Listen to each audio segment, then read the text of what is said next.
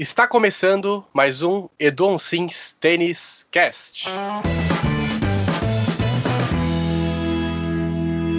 O 13 terceiro episódio do podcast. Hoje, eu, Guilherme Souza, assumo como apresentador.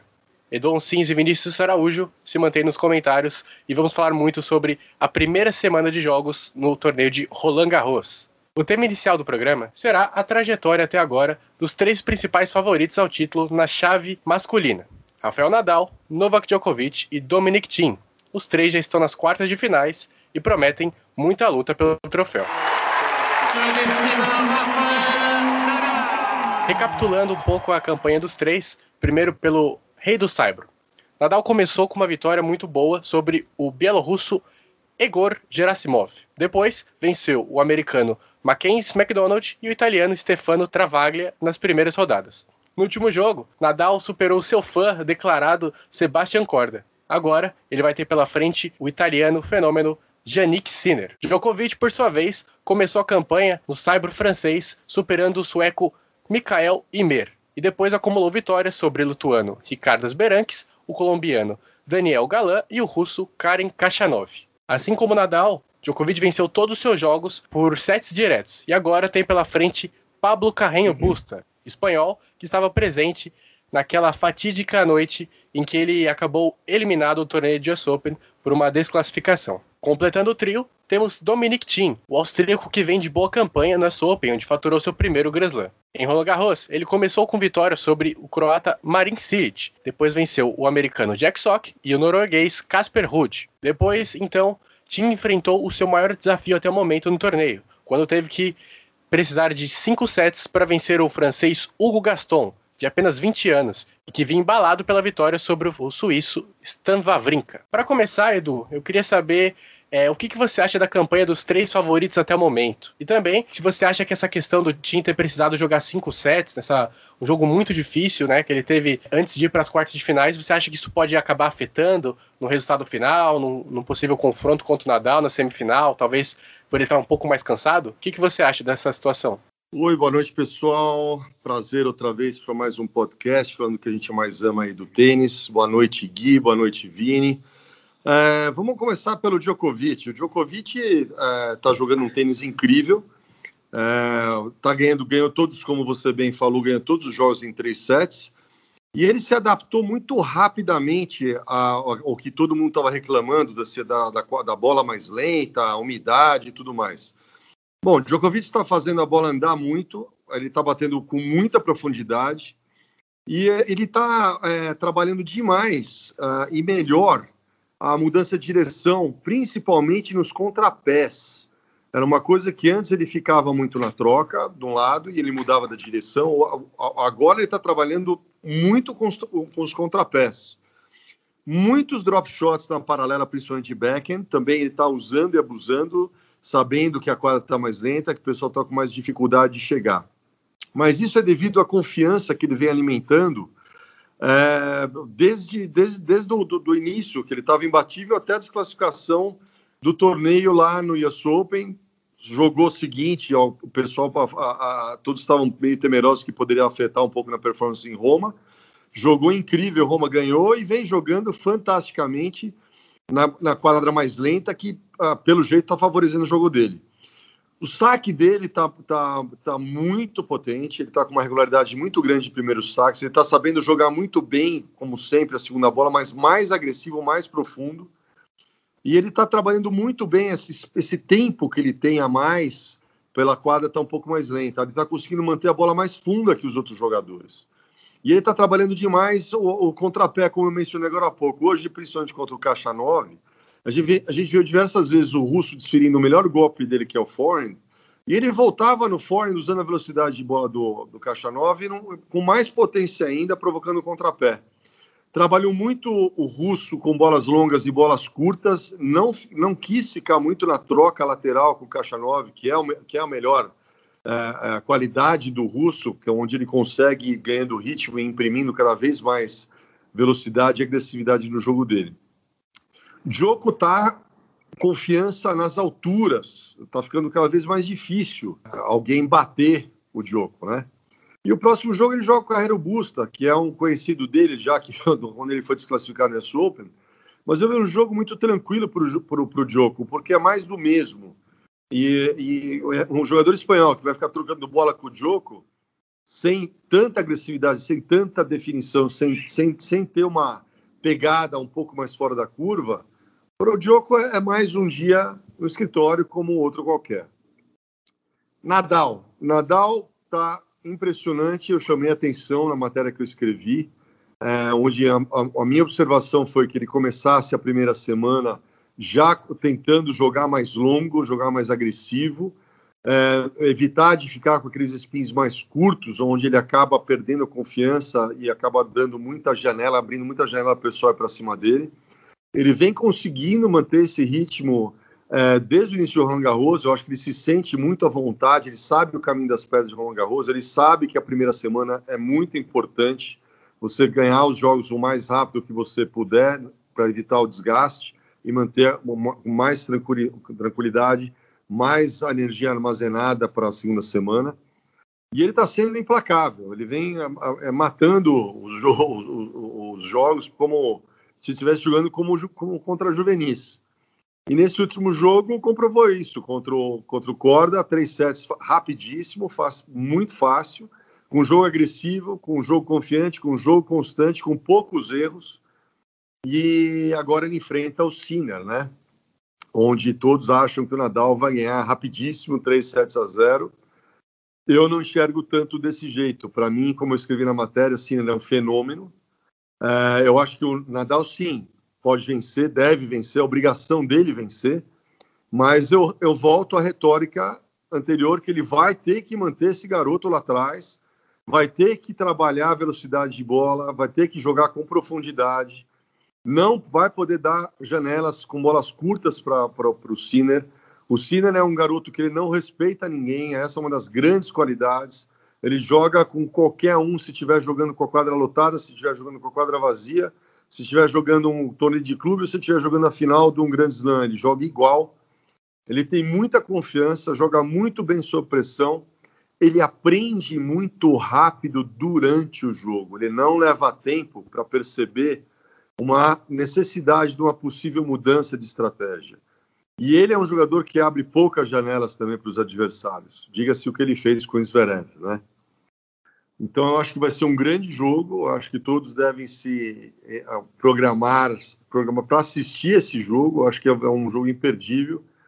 E talvez, se o Nadal tiver te dobear, esse garoto vai para cima. Estou muito ansioso para assistir essa partida.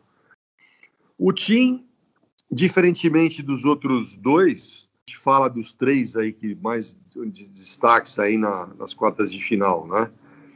A gente vê aí a diferença do, do Djoko e do Nadal, onde eles passaram por tem quem teriam que obrigatoriamente passar rapidamente três sets.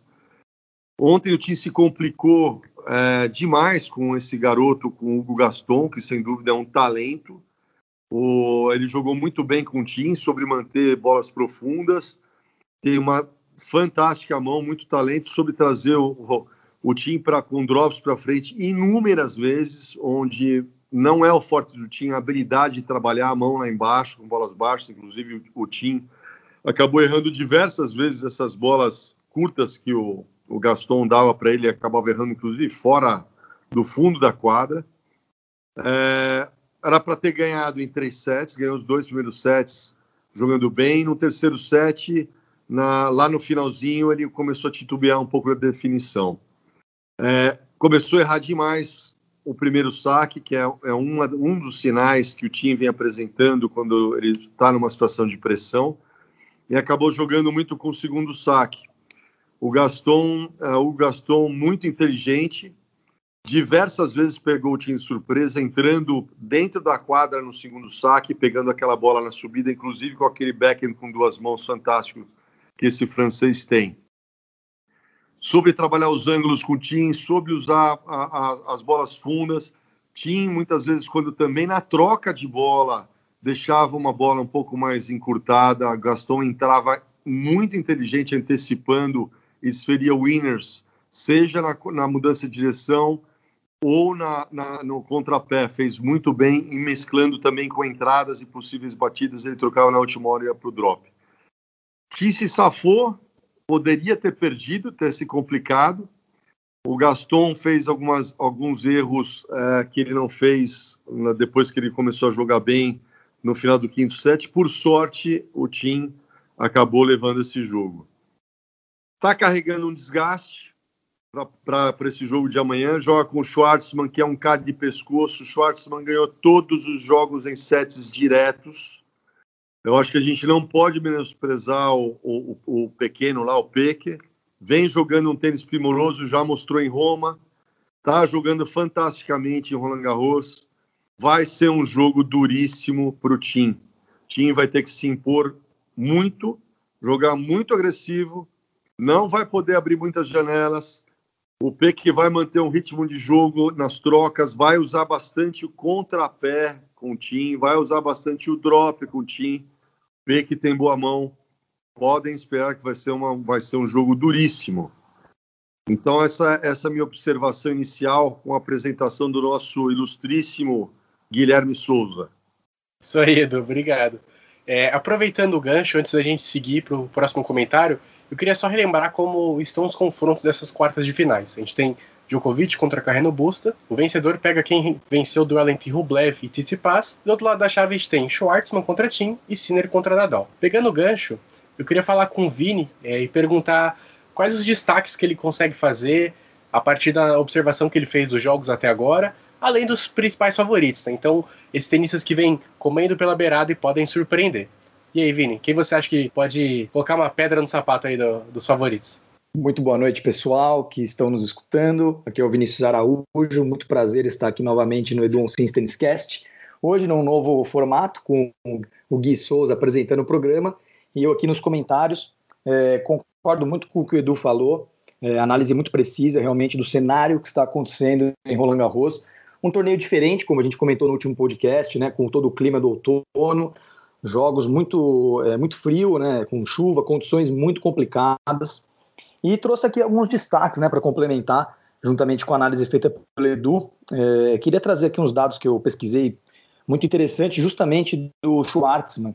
Ele que, como o Edu disse, veio até as quartas de final sem perder nenhum set, então isso foi é, muito notável, porque já é a oitava vitória dele é, na, na, última sequência de nove jogos, perdeu apenas a final de Roma, é, antes de Roland Garros, perdeu por Djokovic na decisão.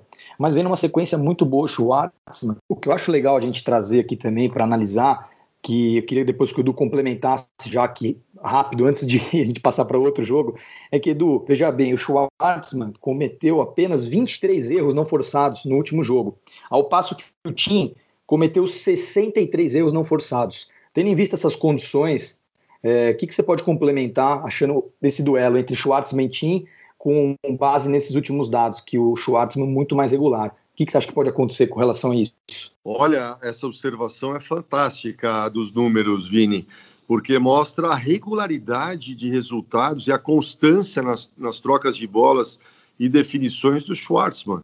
Ele, ele, esse cara está numa ascendente. Ele vem jogando cada torneio melhor e confiando cada vez mais no jogo dele e que ele pode bater qualquer um. É, é, é impressionante ele ter é, conseguido chegar até agora sem perder um set, né? E a gente está falando de um torneio de Grand Slam, a gente não está falando do Masters 1000. Então mostra realmente uma regularidade, uma firmeza, uma confiança gigante. Por isso que, é, é, assim, eu vejo o Tim ele tem mais volume de jogo, tem mais pegada, tem mais bola para definir, mas ele não pode abrir janelas demais pro, pro, pro Schwartzman, que com certeza ele, o Schwartzman vai vir com tudo e vai fazer o time trabalhar demais o jogo. Então, sim, o, o, o time vai ter que manter essas bolas fundas, vai ter que mexer, procurando tirar mais o Schwartzman da quadra para aproveitar e para definição. E também vai ter que começar a vir mais a rede, porque o Schwartzman ele não sai lá de trás, ele é muito sólido. Então ele vai ter que alternar, vai ter que procurar quebrar um pouco o ritmo do Schwartzman para abrir as janelas para poder ser mais ofensivo. Vai ser um jogo duríssimo. Podem esperar que vai ser uma. Todo mundo já está garantindo o Tim como favorito. Eu acho que é um jogo bem perigoso. O Tim tem uh, volume de jogo, tem conteúdo para vencer, lógico que tem, mas não vai ser fácil. E seguindo aqui só o raciocínio, Edu, é, concordo com você. O, eu acho que o Schwartzman tem condições totais de fazer frente para o time, apesar de confronto direto entre eles. É, Dominic Thiem possui a vantagem de seis vitórias contra duas derrotas. Então o Schwartzman não entra como favorito né, por causa do retrospecto e do ranking, mas num momento muito bom. Em paralelo, fiz uma outra análise, só que do ponto de vista de agressividade. Entre o outro jogo, dessas, é, desse quadrante né, de quartas de final, entre Nadal e Sinner. Queria comentar com você o seguinte: e também trazer esses dados para quem está nos escutando. É, o Yannick Sinner, no último jogo contra o Alexander Zverev, ele foi de uma agressividade impressionante e ele, ele conseguiu aplicar 39 winners na partida, onde o Zverev conseguiu apenas 20 winners. Mas o legal de comparar é que o Nadal, na última vitória dele contra o Sebastian Corda, conseguiu aplicar apenas 15 winners. Então, no quesito agressividade, Edu, e ao passo também que comentamos também da regularidade, qual é a sua opinião sobre o Sinner estar se mostrando muito mais agressivo, com quase o triplo de, de winners que o Nadal no último jogo?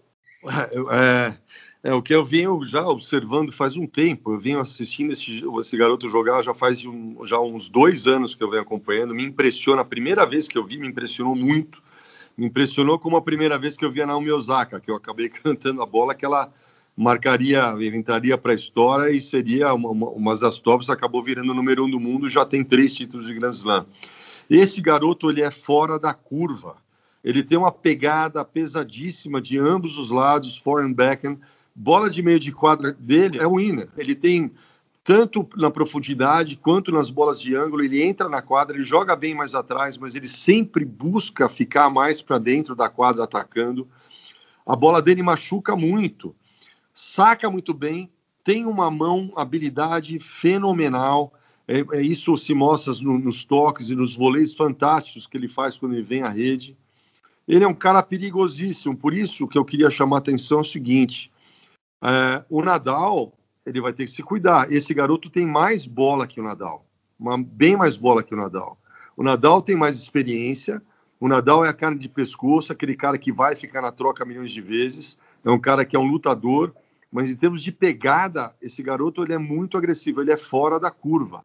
Ele é um garoto que veio para fazer história no tênis. E eu me atrevo aqui a dizer que ele vai estar tá brigando pelo número um uh, uh, em, em, em, pouco tempo aí, em uns dois anos, a gente vai estar, tá, talvez até surpreenda todos aí, até, até antes disso, ele vai estar tá brigando pelo primeiro, pelo uh, primeiro posto. É um garoto que ele tem o grande negócio da característica dos fenômenos, ele aprende muito rápido e ele abre poucas janelas. Diga-se o que aconteceu contra o Zverev. Ele jogou muito bem os, dois primeiros sets, se impôs. O Zverev jogou um pouquinho melhor o terceiro set. Ele deu, ele errou um pouquinho, mas não porque ele segurou o braço, porque ele deu demais na bola e acabou cometendo erro não forçado. E no, imediatamente o terceiro set ele se recompôs e ele não deu nenhum espaço para o Zverev e venceu implacável lá o quarto set contra o Zverev. Então, o cara fora da curva, ele, ele tem essa qualidade, tanto na parte psicológica, emocional, quanto estratégica. Ele se uh, consolida muito rapidamente e ele consegue buscar essa força rapidamente e, ter, e fazer o que tem que fazer durante o jogo. Ele tem essa visão, tem, ele tem essa reação mais rápida e ele não hesita. E eu vejo isso demais no, no, no, no Sinner. Esse jogo, todo mundo está falando, ah, Nadal vai ganhar de 3 a 0. Nadal tem obrigação de ganhar, mas eu acho que esse jogo pode complicar e eu acho que esse jogo pode complicar, complicar muito.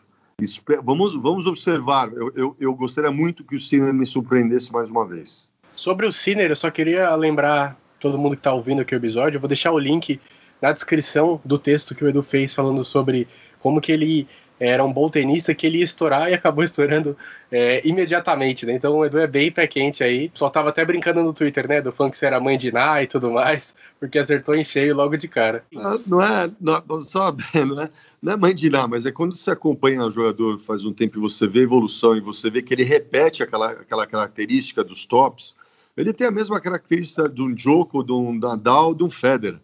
Então é questão de tempo. Se é um cara meio ampassant, que é aquele cara, ah, tem um resultado, no outro ele, vai, ele vem num, ele vem num, num, constante. Esse garoto realmente é fora da curva. Isso aí. Então queria aproveitar só a deixa do Sinner e também, como a gente já falou do, do Gaston, né? o jovem francês que também apareceu muito bem no torneio. Queria que você fizesse só um pequeno comentário sobre duas escolas de tenistas que estão eh, trazendo muitos jogadores bons para o circuito, né? Tanto a escola francesa quanto a escola italiana. Então, como que você vê esse movimento e essa nova safra de talentos que vem surgindo desses dois países? Olha, os italianos e os franceses sempre tiveram jogadores talentosíssimos, né?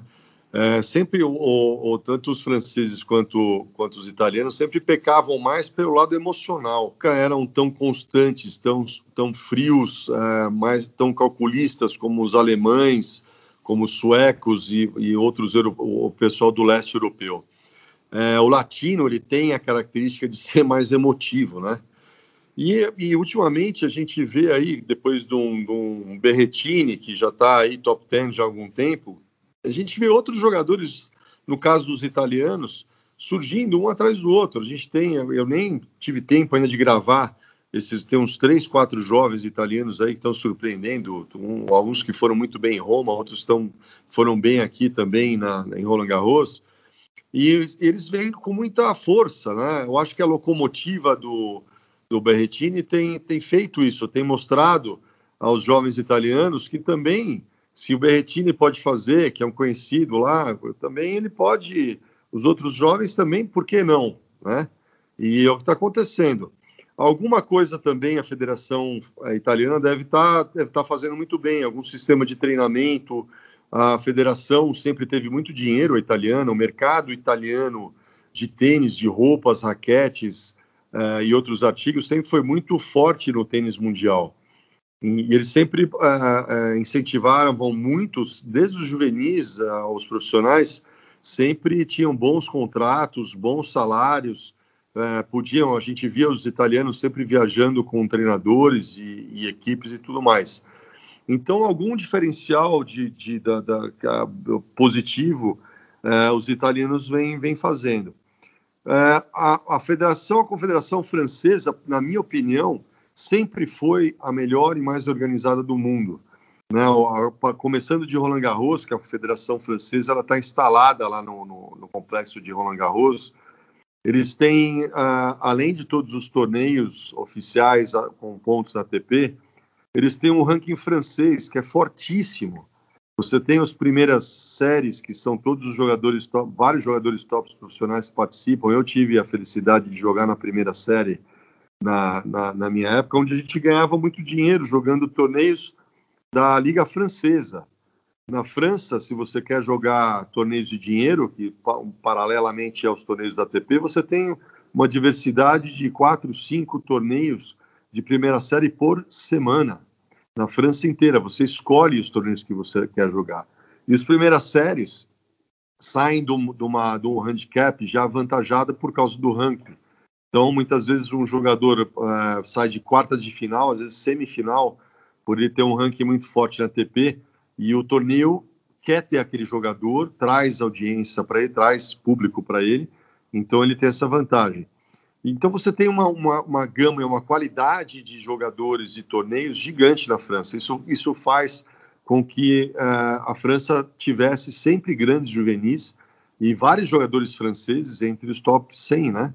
E a gente vê aí agora esse Gaston, Hugo Gaston, que se revelou em Roland Garros, ganhou o wildcard da Confederação Francesa de Tênis por, por algum belo motivo, não foi só porque um moleque que corre muito, deve ter mostrado alguma outra grande qualidade, surgido de repente com bons resultados em torneios anteriores. E se mostrou aí um quase ganhando o time, quase que vai, segue adiante a Roland Garros. Mas sem dúvida são duas grandes escolas, é, tanto na parte técnica e tudo mais, mas sempre com muito dinheiro, com muita facilidade, mais a parte geográfica que favorece imensamente o europeu, por, por ter é, muita facilidade para deslocar e poder competir torneios em nível é, alto, em nível médio de dinheiro ATP o ano inteiro, né? Esse é, esse é o diferencial. Isso aí, vale citar também que o presidente da ATP atual é o Andrea Gaudenzi, que é italiano, e nós temos na FFT, né, a Federação Francesa de Tênis, uma federação muito bem organizada, que faz parcerias no mundo todo e acaba conseguindo também é, vagas em torneios grandes, né? tem a parceria entre os, os Grand Slams que acaba impulsionando esses jovens tenistas, né? Antes da gente seguir para a chave feminina, é, você tem mais algum comentário, Vini? Mais alguma coisa que você observou e queria destacar para a nossa audiência? Sim, Gui, eu tenho mais algumas informações aqui que eu pesquisei que são relevantes e também o Edu pode complementar com uma, com uma última análise aqui do, dos confrontos da parte superior da chave, porque o Rublev vem muito forte, com oito vitórias seguidas, ele que foi campeão na TP 500 de Hamburgo, inclusive ganhando do Stefanos Tsitsipas na final. E ele se reencontra agora nas quartas de Roland Garros, promessa de um grande duelo, é, para quem assistiu a vitória do Tsitsipas contra o Dimitrov, foi realmente um jogo muito interessante, cheio de jogadas fantásticas, muita, uma plástica incrível, né? Jogadores batem esquerda com uma mão. E agora vem com o Rublev contra Tsitsipas, um jogo que promete é, realmente sair faísca. Então eu queria saber o que, que o Edu pode comentar sobre essa sequência do Rublev, se o Tsitsipas consegue interrompê-la, vai ter a segunda chance para fazer isso. Olha, é, falando primeiro do Rublev, é um jogador que nós já acompanhamos já há algum tempo, tem uma, uma característica super agressiva, grandes golpes, saca bem, é, joga mais de fundo de quadra, busca mais a, a definição com o seu forehand, que é um forehand fora da curva, muito agressivo, bate em qualquer lugar. E o Beckham também não, não fica atrás, muito constante, muito regular. O que o, o Roblev pecava era mais pela parte emocional, onde por imaturidade ele acabava ficando zangado por, por situações, saía fora de, de jogo e acabava cometendo erros não, não, não forçados. O que a gente observa agora é que ele é um jogador mais maduro, ele vem maturando, vem mantendo mais constância, vem jogando sólido repetidamente. A gente percebe ele com um controle emocional muito maior. Como consequência disso, os resultados, é, melhores resultados, maiores vitórias, vêm se apresentando como essa que ele fez contra o Tsitsipas em, em Hamburgo, né? Foi um jogo muito bom, duríssimo. Falando agora do confronto entre os dois, eu acho que é, a vitória de um ou de outro aí é, é no detalhe, porque eu, particularmente, eu, eu, eu enxergo o Tsitsipas mais completo que o Rublev. O Rublev é, ma, tá maturando, eu percebi, um pouco mais cedo do que o Tsitsipas ele teve ó, grandes resultados, mas na hora ele vem também vacilando e oscilando emocionalmente por fatores que comentamos já é, em situações passadas. Ele acaba discutindo com o pai, perde concentração, um jogo praticamente ganho, ele acaba deixando o outro virar. Então, eu acho que vai ser uma outra prova de fogo entre dois jovens aí da nova geração, jogadores fantásticos. Tsitsipas, como você falou agora no último jogo, jogou incrivelmente bem contra o Dimitrov. É, Dimitrov é um jogador que a gente sabe que muitas vezes é, é, peca quando sente a pressão, né? Ele acaba dimitrovando, como a gente brinca aí. E, mas eu acho que vai ser um jogo duríssimo. Pode pender para qualquer um dos dois lados. Os dois se adaptaram muito bem é, à bola e à quadra de Roland Garros. Tsitsipas é um jogador em termos de all-around mais completo do que o Rublev mas o Rublev está muito confiante, vem de vitórias aí incontestáveis, vem de vitória de torneio, então vai ser vai ser um jogo duríssimo, tá, com certeza é, o grego vai estar tá babando por essa revanche, então vai ser um jogo bem interessante e bem duro. Para complementar, gostaria de trazer só as últimas informações para os nossos ouvintes, que o Djokovic igualou Rafael Nadal com 14 quartas de finais em Roland Garros. Uma marca realmente impressionante e também se tornou, ele chega a ser o segundo colocado na lista de tenistas com mais quartas de final em slams, com 47 quartas de final em grandes slams, perdendo apenas para Roger Federer, que possui 57 quartas de final. Jimmy Connors e Nadal na sequência da lista. E se o Edu tiver um último comentário sobre o Djoko, Edu, quem você acha que é o tenista que mais tem chance de ganhar do Djokovic em Roland Garros? Olha, tá, tá duríssimo. O Djoko tá numa confiança incrível, ele tá evoluindo. Eu, uma coisa que eu tô percebendo, ele tá sendo, eu tenho sentido ele mais espontâneo, mais verdadeiro na quadra. Ele fica às vezes nervoso, tá demonstrando. Quando ele faz pontos, ele tá comemorando, ele tá gritando. E é uma coisa que eu, no meu ver, é, é importante ele, ele, ele mostrar, ele ser como realmente ele é e que a gente já comenta isso faz tempo, né? Não adianta ele querer parecer o nice guy. Ele é um lutador, é um guerreiro, é bicho ruim no bom sentido, eu acho que ele tem que mostrar e ser desse jeito. Eu acho que isso só vai alimentar a confiança dele, vai aumentar a energia dele, a personalidade dele e se impor como ele tem feito em Roland Garros. Eu vejo ele, inclusive, uma das coisas que eu comentando anteriormente, uh, que eu falei, eu, eu, não falei, eu vejo ele mais agressivo, eu vejo ele indo um pouco mais para as bolas do que ele está fazendo uh, antes. Uh, ele começou pelo saque, indo mais pelo saque, agora eu vejo ele mais agressivo ainda no fundo da quadra. e ele tem uma precisão, ele tem uma segurança nos golpes de fundo impressionantes.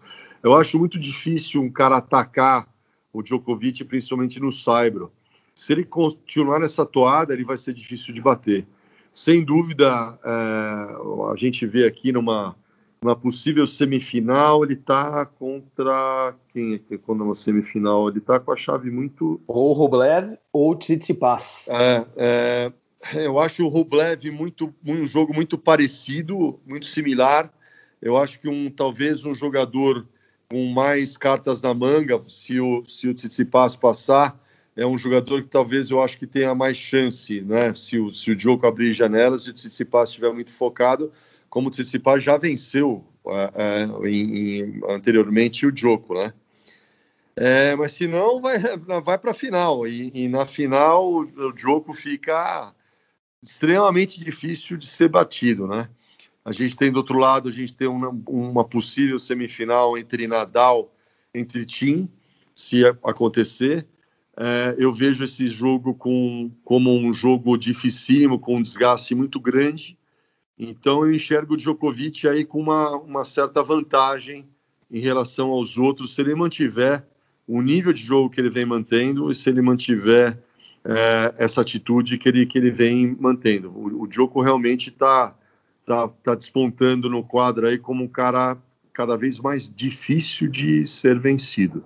Hi, my name is Iga Świątek. Agora falando sobre a chave feminina, eu queria destacar alguns resultados que não foram como o público esperava. A primeira, a desistência da americana Serena Williams, que acabou lesionada e teve que, e teve que desistir antes por conta de lesão. Tivemos também a derrota da Simona Halep, também uma das grandes favoritas, que perdeu para a polonesa Iga Swiatek, né, um nome difícil que o pessoal estava até brincando nas redes sociais. E por fim, a espanhola Garabini Muguruza, que perdeu para a americana Danielle Collins, né? mais, uma, mais um resultado que não era tão esperado, ainda mais no torneio de Saibro, onde a Muguruza já foi campeã. Como você comentou, Gui, a polonesa Iga Świątek realmente foi uma surpresa, mas o legal de trazer aqui a informação para os nossos ouvintes é que ela conseguiu se vingar, entre aspas, da Simona Halep, porque no ano passado ela foi atropelada pela Halep é, na mesma fase da competição. Então, esse ano, lógico que em outras condições, um Roland Garros totalmente diferente, em termos até de condições climáticas e também por causa da torcida, com o público reduzido. Isso. Fez uma partida que foi impressionante contra a Simona Halep, atropelou 6-1, 6-2, é, jogo muito rápido. Realmente foi até a própria Simona Halep na coletiva deu todo o crédito para a tenista, falou hoje foi o dia dela, foi uma atuação impressionante. Ela esteve em todos os cantos da quadra, conseguiu fazer uma variação então, gostei de ver a análise da Halep após a derrota, foi muito humilde, né, como cabeça de chave 1, é, reconheceu. E queria saber que o Edu, o que, que o Edu acha dessa tenista, muito curiosa, uma grande novidade para muitos. Olha, eu assisti, eu não consegui, assistir o jogo inteiro, mas eu assisti diversos é, pedaços de vídeo dessa menina jogando. É, me impressionou, é uma jogadora all around, ela tem todos os golpes, muito agressiva do fundo de quadra, é, tem um belo backhand, ela tem um, um forehand mais puxado, spin, spin mais profundo, mas ela trabalha os ângulos muito bem com forehand também. E tem uma mão muito boa, drop shots precisos, fantásticos, voleia muito bem, foi o que me chamou mais atenção nessa menina. Ela fez voleios maravilhosos vindo à rede contra a Halep. Ela soube imprimir velocidade, soube se impor, saca muito bem é muito atlética, ela é meio grandona, mas ela se mexe, se movimenta muito bem. E ela soube jogar e comandar o jogo com presteza contra a Halep. Então, merecida vitória. Vamos acompanhar para ver que ela siga nesse ritmo. A Viontech, é um nome difícil de, de falar aqui, Iga Viontech. Mas é, é uma jogadora para a gente ficar de olho e vamos torcer para que, que ela siga em frente, porque é um tênis muito bonito, muito versátil não é tão comum no tênis feminino, onde as jogadores jogam meio, meio de trás, padrão, muito parecido. Eu, eu percebi uma jogadora bem versátil, com, com grande habilidade na frente também, não só atrás, principalmente nos voleios. Vamos torcer para que ela siga adiante. Só mais uma informação sobre a Iga Swiatek, que ela é atual 54 do ranking, tem apenas 19 anos de idade, é o segundo ano, é o segundo ano apenas dela no profissional e não tem ainda nenhum título. Então, você acha do que é possível para uma, uma tenista dessa, pelo que você viu é, e que pela sua análise, é possível uma tenista jovem assim conquistar a Roland Garros? É, eu acho que ela, ela mostrou o cartão de visita dela aí, né? É lógico que a gente tem que acompanhar para ver se ela consegue manter a, a, a mesma performance. Né? Num grande slam não é feito de um jogo, de, um, de uma grande vitória. É, um grande slam é feito de duas semanas consistentes. É, cada jogo é uma, é uma batalha e vencer a guerra só você tem que ir até o final e cada jogo cada vez mais duro se, se afunilando a, a chave, né? É, eu vejo que ela tem qualidade, sem dúvida, ela pode vencer qualquer uma se ela jogar o que ela jogou contra a Halep. Agora vale é, checar se ela vai manter a mesma regularidade de jogo, o mesmo nível de jogo. Se ela mantiver o mesmo nível de jogo, ela pode ganhar de qualquer uma, sem dúvida, sem dúvida. E você, Edu, quais tenistas você acha que são os principais candidatos ao título? Olha, uma cara de pescoço é a Svitolina. A Svitolina, é, essa quadra um pouco mais lenta, favorece ela trabalhar e usar bastante o que Deus deu para ela, que é um forehand fantástico. A Svitolina ela, ela, é muito consistente no fundo de quadra, ela sabe quando ela tem a necessidade de ficar nas trocas de bola e ela sabe usar muito bem as, as janelas quando se abrem e ser ofensiva e, e comandar o jogo. É, sem dúvida, uma outra favorita minha é a Kvitova. A Kvitova eu, sempre, eu adoro jogar, eu sempre falo, eu adoro como ela, ela, ela bate na bola sem, sem medo de ser feliz, ela é muito agressiva. A quadra, por ser um pouco mais lenta, é, dá um pouco mais de tempo para ela chegar nas bolas e desferir uh, os potentes golpes que ela tem. Ela, ela é um pouco grande então, numa quadra mais rápida, apesar dela jogar bem em quadra rápida, mas ela tem que ir mais para a bola. Numa quadra um pouco mais lenta, se a jogadora não se impuser contra ela, não se impor contra ela, não, não imprimir muita velocidade, ela, ela sempre aproveita e, e ela consegue gerar muita velocidade nos golpes, de tanto de forehand quanto de backhand e com o saque também. A Kenny, uh, hoje me surpreendi uh, de ela ter.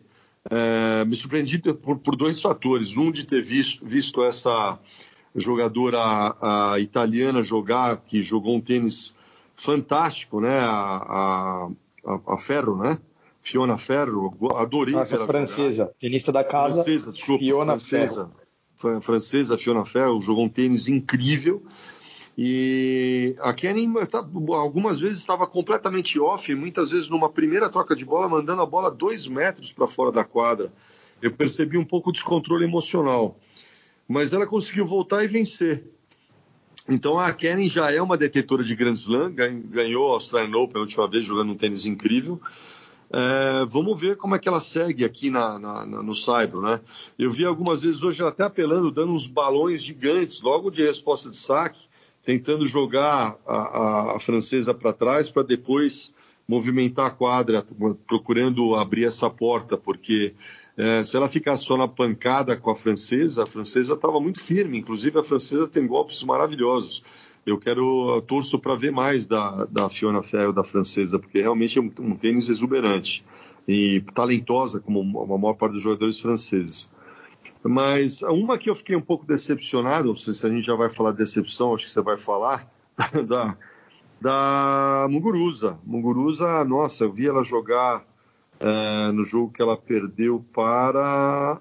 Para quem que ela perdeu aqui? Peraí. Perdeu para a norte-americana Danielle Collins. Para Danielle Collins, nossa, uma, uma insegurança, diversos erros não forçados, uma, uma coleção de duplas faltas. Uma Muguruza é, mostrou claramente que estava que tava insegura na quadra. Tava, tava, nossa, não, não conseguiu se impor. É, fiquei triste. Eu torço pela Muguruza porque ela, no melhor dela, jogando um tênis agressivo, é, bem determinada, é um tênis muito bonito da gente, da gente observar, né? E não foi isso que eu, que eu, que eu vi aí. Eu acho que ela está lutando é, interiormente para superar e voltar a ser tudo aquilo que ela pode ser, né? Que a gente já viu ganhadora de Grand Slam e tudo mais. Edu, Mas por enquanto é isso aí.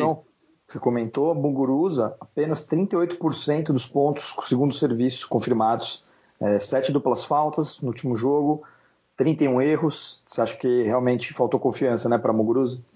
Ela está demonstrando, ela está mostrando insegurança. Eu acho que na, na, naquele momento que a jogadora, no, no caso de um grande slam, precisa despontar para a segunda semana, ela está pensando muito. Eu acho que ela, talvez ela, ela esteja se cobrando demais, está se colocando muita pressão, é, uma coisa que ela teria que tirar da cabeça dela e jogar tudo aquilo que ela sabe. O jogo dela é mais agressivo, o jogo dela é, é demais para a bola. Ela não é uma jogadora de ficar passando bolinha. Ela tem que pro, procurar abrir os espaços e ir para a bola ganhadora. Esse é o jogo da, Monguruza. E não foi isso que eu vi. A, americana jogou bem, não dá para tirar o mérito da americana, que jogou muito bem também. Mas eu enxerguei uma, uma, uma com muita falta de, de decisão. Né? Nas horas que ela precisou decidir, ela hesitou, ela cometeu o erro não forçado e duplas faltas seguidas. Aí. Uma informação interessante é, e uma surpresa também na chave é a argentina Nadia Podoroska. 23 anos de idade, vai enfrentar a Elina Svitolina nas quartas de final. E, e, o bacana é que ela conseguiu ser a primeira argentina em 16 anos a chegar numa fase de quartas de final em Grand Slam. Então você conhece muito bem a escola argentina, Edu. O que você pode comentar sobre esse fato? Foi muito comemorado pela Gabriela Sabatini. É, é, é, interessante, né? Porque a gente vê diversos jogadores argentinos e não se sabe a razão por que, que não, não, não, a gente, eles não têm tantas jogadoras aí no, no topo. Na escola argentina é fantástica, eles têm uma tradição, eles fazem jogador atrás de jogador. Então, sempre entre os 100 do mundo, a gente vê diversos jogadores argentinos. E durante um tempo, bem observado, uma coisa até que você está chamando a atenção agora, eu não tinha me, me dado conta disso, é, a gente não tem visto grandes jogadores argentinas aí entre, entre as melhores, né? Então vamos na torcida e tomara que ela seja aí uma locomotiva de outras garotas também que, que venham da Argentina, que é uma das escolas mais tradicionais do mundo de tênis, né? O tênis lá é, é, é uma ascensão social. É, não é só no futebol, a gente vê quadras de tênis espalhadas, você vai para o Buenos Aires, você vê em tudo que é lugar, em várias outras cidades também a mesma coisa. Então, o tênis é uma, uma ponte para a ascensão social para o argentino mais humilde, como a gente já teve diversos jogadores, é, grandes jogadores, e eram pessoas humildes, vieram de famílias humildes e acabaram se despontando pelo sistema argentino desenvolvido aí pela federação aí há, há muitos anos já. Uma curiosidade também a tenista Martina Trevisan, italiana, de 26 anos de idade, atual 159 do mundo. Conseguiu chegar nas quartas de final de Roland Garros e uma curiosidade muito interessante é que ela teve é, uma dificuldade, ficou quatro anos afastada do tênis, desenvolveu um quadro de depressão, chegou a, a quase ficar anorexa, porque ela não conseguia comer. Então, assim, uma história muito, muito triste, mas também de superação. É, eu estava, é, inclusive, foi a matéria do Mário Sérgio Cruz, do Tênis Brasil, legal dar o crédito para esse artigo, porque foi uma história que ninguém estava comentando. E impressionante, 26 anos de idade, furou o quali, com um ranking desse, né, do 159 do mundo, o que, que você acha que passa na cabeça de uma, de uma menina italiana, né, chegar numa fase, um dos maiores palcos do tênis mundial? Olha, eu acho a primeira coisa é o fato de ela ter superado uma depressão, que é uma coisa muito difícil. Eu conheço várias pessoas que tiveram, realmente é uma é uma doença, tem que ser tratada. E o fato dela ter superado, eu acho que já fortalece ela muito é, no caso de enfrentar uma pressão, do, no caso de uma partida de tênis, que é infimamente menor do que um quadro grave de depressão. Então, se ela conseguiu superar aí quatro anos que ela teve no estaleira por causa desse problema, superou e está jogando tênis, eu acho que deve ser uma felicidade gigante para ela. Como é uma jogadora talentosa, que já se mostrava é, é, antes desses quatro anos, então ela deve estar tá com igual a primavera que está tá florescendo aí, ela deve estar tá para o tênis desse jeito e, e tomara que, que siga porque não é para qualquer um chegar onde ela chegou num Grand Slam e está conseguindo aí com toda essa superação. Então sem dúvida a partir do momento que você supera uma depressão e você se cura e você é, tem resultados incríveis como ela está tendo sem dúvida a gente vai, vai, vai, ter, vai escutar muito mais coisa dela. Eu acho que deve ter fortalecido demais a parte mental dela, emocional. Ela está subindo nesse momento 76 posições do ranking, já com o resultado de quartas de final, Martina Trevisan, italiana, indo para 83 do mundo. Pode subir ainda mais caso ganhe da Iga Swiatek. Muito interessante, muitas surpresas na chave feminina, realmente. Boa, Vini. Nós temos uma reta final agora com muitas tenistas com capacidade para brigar pelo título, né? o que é ótimo para todos nós, fãs de tênis. Seguindo para os finalmente, eu queria só destacar a campanha do Bruno Soares, nosso tenista mineiro que chegou à semifinal do Open e vai tentar a dobradinha, né? Ele já foi campeão recentemente de Roland Garros e vai tentar mais um título para o tênis brasileiro. Só destacando, ele alcançou a vitória de número 500 na carreira dele nessa classificação que ele teve para semifinais. Antes de encerrar, queria agradecer meu grande amigo Vinícius Araújo, sempre com ótimos comentários e informações precisas. Obrigado, Gui.